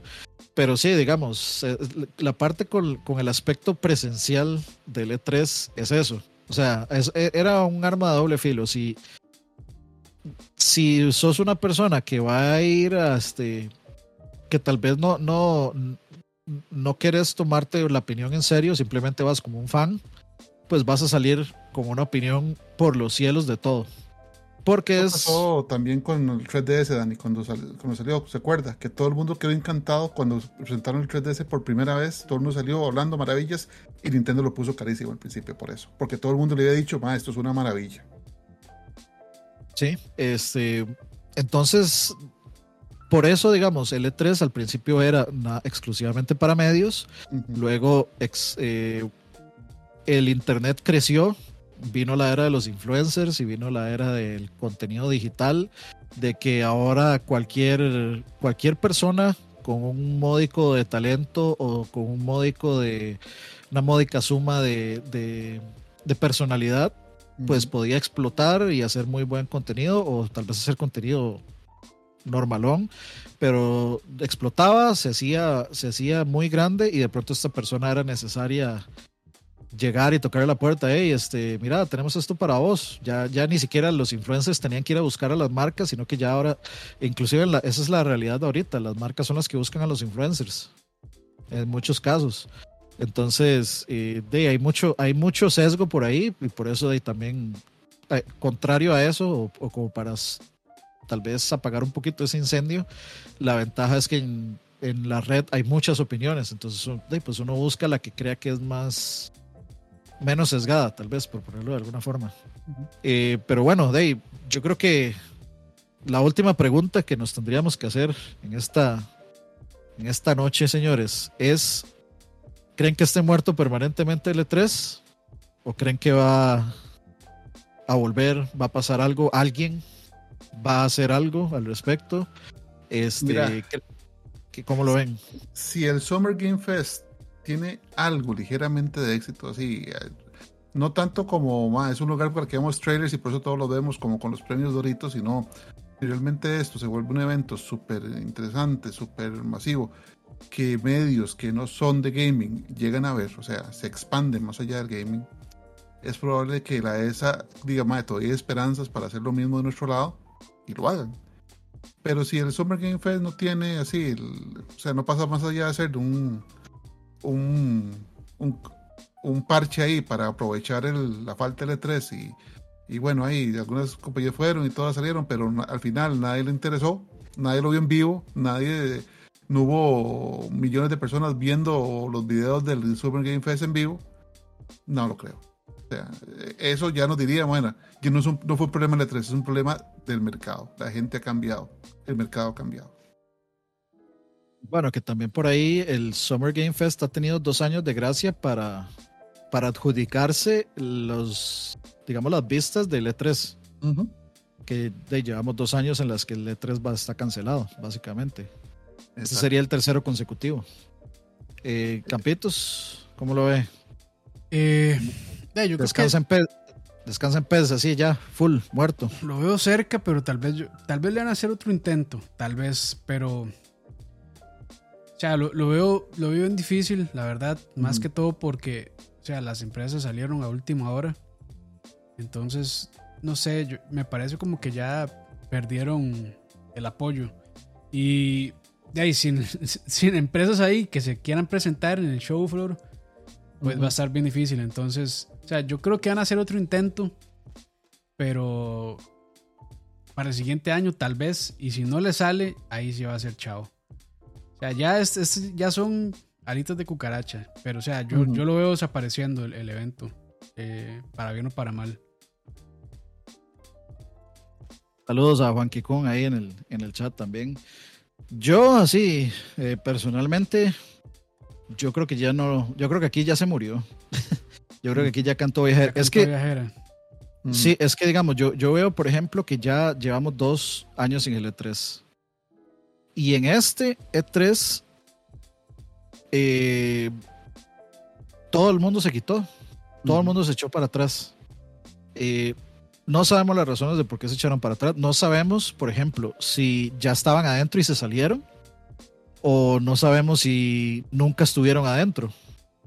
Entonces, eh, ese, ese dato de pues, que, queda al aire. Que se, queda al aire. que se retiraran, me parece que como que sí a entender que había algo. que por lo menos cierta, o sea, se involucraron de cierta manera. Sí, y es que también, bueno, hay otro tema ahí importante y es que yo no creo que, digamos, si aceptas estar, yo no creo que sea tan fácil salirse. A menos de que haya pasado algo que, que cancelar un contrato o algo así, porque yo me imagino que los contratos deben ser muy no, si hay fuertes, contratos, No, si hay contratos y de fijo deben tener cláusulas. Este, Pero yo creo que, o sea, si, si les genera alguna, alguna multa, por decirlo así, eh, Prefieren pagarla. Prefieren pagarla a tener que pagar, digamos, todo el. O sea, tener que pagar el espacio ahí. O si yo fuera una empresa, este. O sea, si, yo fuera el departamento legal de una publicadora, yo le digo, no más, o sea, a mí no me va a forzar, o sea, yo podemos hacer contrato aquí y demás, pero yo tengo el derecho a salirme si no quiero ir y punto. Exacto. Y la ESA no puede exigirle que, no puede exigirle nada, porque más bien si les pueden exigirles, le dicen, bueno, ahí si pueden exigirse, entonces chao, no, no hay relación laboral aquí. Bueno, hay, sí, no hay relación. Entonces, entonces no, no, creo que la ESA también se ponga muy ahí, muy delicadita con eso, pero eh, son cosas que probablemente no sabremos. Porque de fijo tiene que haber algún contrato. O sea, ya empresas y a, a ese nivel tiene que haber contratos, tiene que haber cuestiones legales, porque debe ser mucho dinero el que se están pasando. Entonces, eh, pues sí. Al menos una carta de intención. Sí, sí, sí. Pero pero como digo, o sea, si hay cláusulas, si hay multas, probablemente prefieren pagar a tener que hacer todo el desmadre. Este, dice por ahí Juan Kikun, madre, pero el BlizzCon también se fue de trasero. murió Chabelo, murió el E3. coincidencia, no lo creo. este, con respecto al BlizzCon, eso es todo un tema, porque es que el BlizzCon tiene un modelo de negocios muy particular. Esa vara de cobrar por ver el BlizzCon a mí siempre me ha parecido así como demasiado predatorio. Sí, como todo lo que hace Blizzard. Cuestionable. Sí, sí, sí, o sea, a mí me parece súper cochino y tacaño. Es, que, es que Blizzard también tiene obligado a sus fans. Entonces, casi que lo que ellos dicen, la gente feliz. Por eso y, que estaba ahí. Y, y, si me pregunta por qué BlizzCon también se fue de trasero, es porque, bueno, eh, estaba toda esta vara de paga y tras tras el absoluto desmierde que fue el, el Diablo Inmortal, yo creo que la gente dijo, no, ni picha, o sea, yo por qué les voy a dar más plata a estos miserables si me, si me van a tratar de esa forma. Eh, como que murió esa buena fe que, se, que le tenían los... Ha ido muriendo la buena fe y con toda razón y con justa razón y que dicho que aprendieron, que, no, que no sean como los fans de Nintendo. No, y, también, y también yo creo que es de medio boicoteo, porque, o sea, aparte que están tratando muy mal a los fans como empresa, Activision Blizzard ha sido muy mierda. Y tiene muchas broncas de acoso laboral, acoso este, sexual y muchas cosas más. Entonces, yo creo que la gente también dejó de apoyarlos por eso. O sea, de, de, hecho hay streamers, hay youtubers, hay un montón de gente que dicen, yo no voy a volver a cubrir un juego, no voy a volver a presentar nada de Blizzard por todos los problemas legales que han tenido. Porque son no, una mierda de empresa. Sí, no, y no solo eso, de, o sea, el miserable Bobby, Bobby Kotick despidiendo gente con ganancias récords en su empresa, que bueno, y todo eso tiene un trasfondo económico en el que la gente dice que la inflación es por, eh, se, se, se, corrige despidiendo personas. Eh, o sea, hay, hay, todo un tema muy largo ahí que no viene al caso. Sí, es otro, pero, es otro pero la empresa es un caquero la, la, empresa, es un, la empresa ha sido un caquero y yo creo que la, la, gente tiene la fe como que Microsoft llegue a arreglar eso, pero mm. mientras, siga el cáncer de Bobby Kotick ahí, de, yo, no, yo no sé, no sé qué va a pasar, va, vamos a ver. Pero es, eso es en el caso del, del BlizzCon. En el caso del E3, de, pues yo siento como que ya, si este fuera el primer E3 cancelado, yo diría sí, de fijo lo van a intentar el otro año pero ya llevamos sí, tres, este es el tercer año consecutivo y yo Cierto. creo que ya la gente, o sea, ya la gente se acostumbró, tal vez las compañías vieron como que pueden utilizar las fechas, porque los años pasados se han utilizado, digamos, el mes de junio completo se utilizó para, para todos, excepto Sony, que Sony no presentó nada en, en junio. Me parece que presentó en julio. Eh, no sé si eso le habrá servido de estrategia o no. Mucha gente le reclamó y, es, y eso, es, eso era justamente lo que, lo que yo lo que discutíamos hace varios años con respecto a la importancia de las fechas del E3 que para mí digamos eh, no como guardarse lo mejor que tenés para presentar para otras fechas para mí era o sea era contraproducente no era bueno porque el E3 es el E3 y era la fecha en la que vos tenías que presentar lo mejor porque si no estaba toda esta tontería de quién ganó si ganó Sony, ganó Microsoft o ganó eh, Nintendo.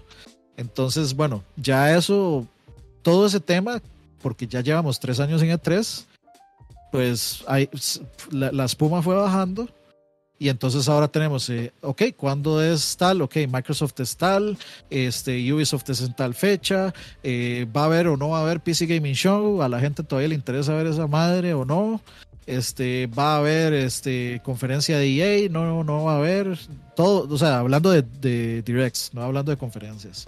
Entonces, eh, entonces yo, creo, yo creo que ya el E3 perdió su espacio. Y si vemos la reacción de todos los, la reacción de prácticamente el 100% de las empresas, o sea, yo realmente no tengo ni la más concha idea de quién va, o sea, quién todavía sigue, o bueno, hasta hace un par de días, quién todavía seguía en pie para el E3. O sea, que quién iba a presentar productos en el E3 que, de videojuegos, no de que fuera Hyperskin a regalar chancletas o que fuera Pornhub a, a vender este, gafas de realidad virtual en 3D, que sí, nosotros o sea, en nuestra cobertura del E3 eh, con BSP, a, a Michael y Roa fueron a un stand de Pornhub a ver, o de, a ver pornografía en realidad virtual. A empañar, este, a empañar lentes. Para que, sí, sí, para que se den una idea de, del tipo de cosas que también habían en el E3 con Exacto. respecto a comercio.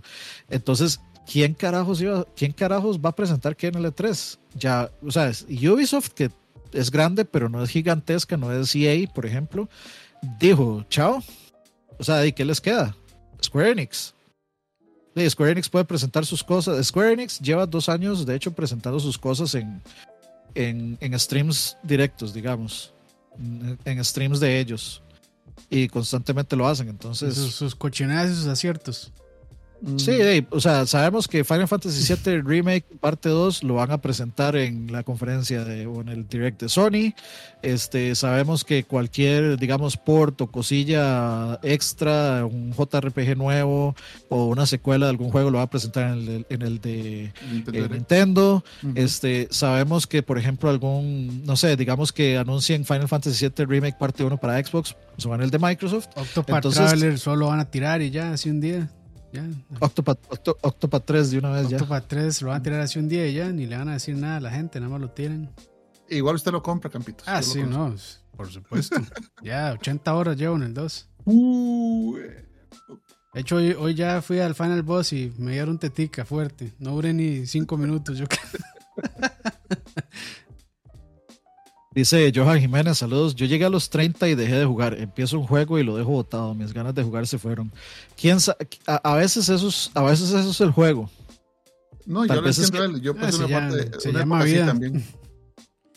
Yo el año pasado, Sí, sí, o- yo el año pasado estuve así, más bien este año he jugado demasiado. El año pasado yo estuve así, la verdad, no tenía muchas ganas de jugar. Sí, son fases, Sí, eh, son fases, la verdad. No pases, Sí, sí, ta- tal vez, tal vez en, no sé, en este momento, tal vez estás en un momento de la vida, en una situación ahí, este, donde tu mente está en, ocupada en otras cosas y simplemente no están las Válido. condiciones para, para jugar. Eh, y habrá momentos, habrá momentos en los que sí, eh, va, Igual- vas a querer jugar. Igual no se pierde nada, la industria está hecha una mierda. Pero bueno, Dey, yo creo que yo creo que ya llegamos aquí al, al finalcito, me parece. No sé, no sé si tienen algo más que, que aportar o tal vez alguna preguntilla en el chat que quieran hacernos. Si no, pues eh, aquí llegamos al final. Les cedo el espacio a ustedes si quieren comentar algo al respecto. Y tengo que pelear el tele, dice. ¿Qué No, eh, lástima. Y, y- y pues lo primero que yo leí mucho cuando se anunció la cancelación del E3 y que todo el mundo decía, bueno, ya, este se- ya se acabó, o sea, no more E3, no more E3. Y mucha gente decía, pucha, he pasado años ahorrando, he pasado años haciendo esto, he pasado años, y ahora que sí tengo la condición para pagar, a- para ir a ver uno, me lo cancelan. Eso lo vi tantas veces en, en Twitter y en otros foros Mm. y ha- habrá otros eventos, o sea, créanme que los, tal vez no al, al nivel de, de, de letras, pero va a haber eventos en los que usted pueda ir. Hay muchos eventos, este, yo he visto muchos eventos a nivel local en Estados Unidos, en, a, tal vez a nivel regional, es la palabra correcta. Entonces, este, eventos de esos van a haber, tal vez no con toda la, la magia o el, Hay- el dinero del E E3, ¿Hay algún aquí, algún evento aquí en Costa Rica que sea solamente videojuegos? Porque la- normalmente lo combinan con todo, lo combinan con eh, películas, anime, y toda esa vara. Y bueno, ir, a- Bueno, ir a oler, ir- técnicamente- ir, ir a oler a eso- o sea, ir a esos lugares para oler orines, qué pereza. va- vamos a ver, técnicamente el Connector Day es de tecnología y videojuegos. teóricamente. Ese, ese, ese, digamos, que lleguen otakus y que hayan cosplays, eso la verdad es Es que que, ya la tienen que llegar a No.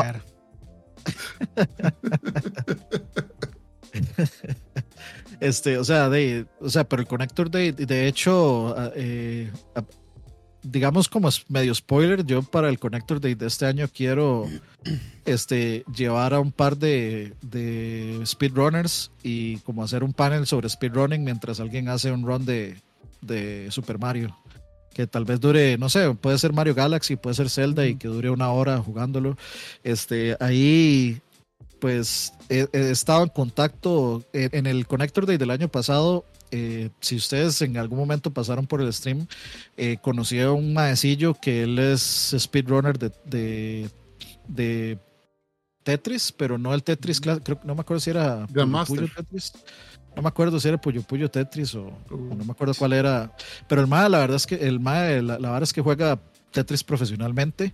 Ah, Y este, empezamos a hablar de speedrunners y que no conocía más gente, bueno, que conocía a un amigo de él que hacía speedruns de Smash y que era muy bueno y entonces ahí empezamos a hablar y hicimos un, digamos un servidor de Discord y empezamos a hablar como de speedrunning Costa Rica y empezamos el MAE por iniciativa propia este se hizo un programa para buscar, o sea, se hizo básicamente un bot de Discord para buscar runners de Costa Rica en speedrun.com y entonces uno se mete en el Discord, pone, digamos, como yo quiero que me busque los, eh, si hay ticos haciendo speedrunning de, este, no sé, eh, Sonic. Entonces el MAE hace una búsqueda en la base de datos de speedrun.com y le dice, sí, está este MAE, está este MAE, y luego los contactábamos y este, les decíamos como, hey, este, eh, queremos hacer una comunidad aquí, entonces, eh, de, yo quiero como promover eso un poco porque a mí me encanta el speedrun y ojalá algún, alguna vez en la vida se pueda hacer algo como un Games Done Quick o Awesome Games Done Quick o algo así benéfico, bonito, tuanis. Entonces, eh, yo lo que quiero para este año en el Connector Day es justamente pues hacer algo con respecto al speedrun, tal vez un panelcillo ahí, una hora, alguien pasando un juego, o simplemente explicar a la gente curiosa que es un speedrun. Entonces, Yo, ahí tal vez les tiro un medio spoiler. yo estoy haciendo sp- speedrun también, pero de parrilla. Ya, ya, ya bajé de cocinar costillas en 6 horas a hora y media. Eso sí es un speedrun, de verdad, mae. Esos más que pasan Mario 64 en un minuto me la pelan. Ahorita Bueno, sale lo video próximo- Campitos haciendo speedrun de palomitas en 30 segundos. Estoy No, ya no, no. a otro nivel ya. Prim- primero es bajar los tiempos. Ahora lo que le toca es este, cocinar con los ojos vendados y con una mano. Sí, sí. Exacto. Pero sí. No, buena, buena idea esa, Dani. Muy chido, la verdad. GDQ Costa Rica Versions. Algo así, Dagoberto. Justamente eso es, eso es lo que quiero. Primero porque, digamos, de, la parte benéfica siempre me parece muy, muy chiva y muy importante. Eh, y segundo porque de, a mí me gusta demasiado el, los speedruns. Entonces, eh, dice Joan Jiménez, a mí el E3 sí me generaba hype y la venta de humo me gusta. Eh, yo, yo siempre fui pro humo, digamos. No era fumador, pero siempre fui pro, Ah. pro humo. Dice speedrun del juego del Grinch que nunca pasó. Dice, dice Steven. Yo nunca dije que fuera a pasar el hijo de puta juego ese. O sea, yo en, la, en la vida voy a pasar un juego yo completo, nunca. Uf, excepto Vampire Saviors. Exacto. No, ni- Y ahora Survivors. no y sí, sí, sí sí, pasé, sí Sí, sí, pasé, Chip Raider, la verdad. Ese sí lo pasé, Chip Raider. Claro, duré como cuatro años en pasarlo, pero lo pasé. No lo pasó. Eh, o sea, no- aquí no se ponen fechas de cuándo se van a pasar, nada más. Simplemente se- se pasan, punto. Sí, sí. Pero bueno, Dave, yo creo que ya Buenas. llegamos al final, señores. Este. Despidámonos, campitos. No, ahí, gracias a todos por ahí escuchar, a la gente que estuvo eh, escribiendo en el chat opiniones y demás, gracias. Y la gente que escucha en Spotify también, porque sí, sigue en Spotify el asunto, entonces también gracias escuchan por ahí. Así es, Francito. Gracias por acompañarnos y ahí dentro de lo posible eh, vamos a estar ahí aportando nuevos programas. Ahí ya, ya Dani tiene algunas ideas bien matráfulas de, de- de nuevas transmisiones. Y aparte de todos, por favor, seguir a, a LAG, ¿verdad? En, en, los- en las streams de juegos, que ahí está Leito y ahí está Dani, entrándole poderosamente a la situación. Eh, sí, Dave, Leito está streameando los lunes Dead Space. Yo estoy streameando martes eh, el juego de turno. Estoy terminando Atomic Heart mientras tanto. Después de eso, pues toca Metroid Prime Remaster. Y. eh, y no sé, Dios proveerá. No, ya no me acuerdo.